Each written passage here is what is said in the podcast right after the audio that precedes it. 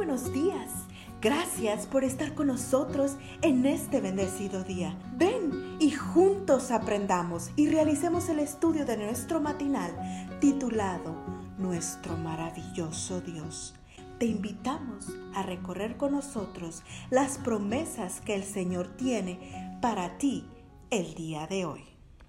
Bienvenidos a nuestro devocional para hoy, 23 de abril, titulado Primero la cruz, luego la corona. El versículo para hoy dice, nosotros teníamos la esperanza de que Él habría de redimir a Israel.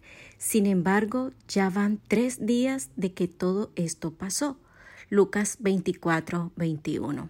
Teníamos la esperanza de que Él habría de redimir a Israel. Eso dijeron los discípulos que regresaban a Emaús después de haber presenciado la crucifixión de Jesús en Jerusalén. ¿Dónde estaban estos discípulos cuando Jesús predijo que le era necesario ir a Jerusalén y padecer mucho a manos de los ancianos, de los principales sacerdotes y de los escribas, y ser muerto y resucitar al tercer día. Mateo 16, 21.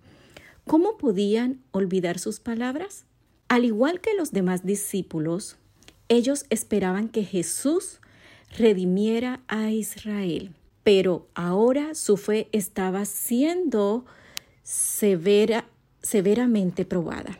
Tristes, sin esperanza ni fe, caminaban en la sombra de la cruz, el deseado de todas las gentes, capítulo 83, página 753.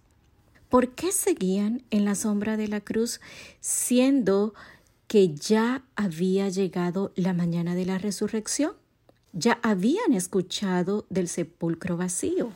Lucas 24, 22 y 24, y que ángeles celestiales habían anunciado su resurrección, y todavía no creían.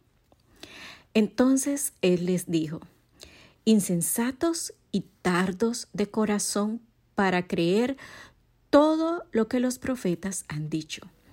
¿No era necesario que el Cristo padeciera estas cosas y que entrara en su gloria? Y comenzando desde Moisés y siguiendo por todos los profetas, les declaraba en todas las escrituras lo que de él decía, versículo 25 y 27. Nos damos cuenta de lo que hizo el Señor para devolver a los dos discípulos el gozo que habían perdido. Apeló al testimonio de las escrituras. En lugar de decirles, aquí estoy, resucitado, les dice, todo se ha cumplido, tal como lo anunciaron los profetas. Más tarde se les revelaría, pero en ese momento era necesario que comprendiesen el testimonio que le daban los símbolos y profecías del Antiguo Testamento. Su fe debía establecerse sobre estas. En otras palabras, lo que ellos habían considerado como el fin de sus esperanzas era en realidad la razón más poderosa para creer, porque las profecías indicaban que el Mesías primero debía padecer antes de ser glorificado. Qué lección tan preciosa.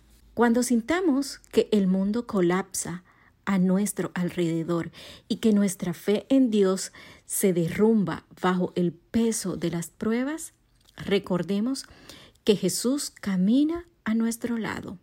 Pero sobre todo, recordemos lo que anunciaron los profetas, que después del sufrimiento viene la gloria, después de la cruz, la corona.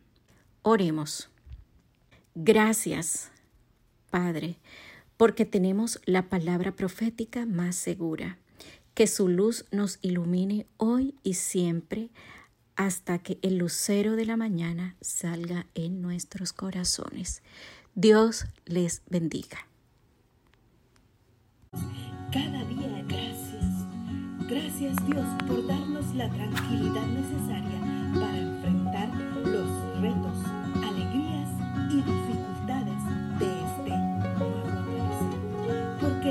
tu Dios está contigo. Como guerrero victorioso se deleitará en ti. Con gozo te renovará cada día con su amor. Te esperamos el día de mañana para continuar cobrando aliento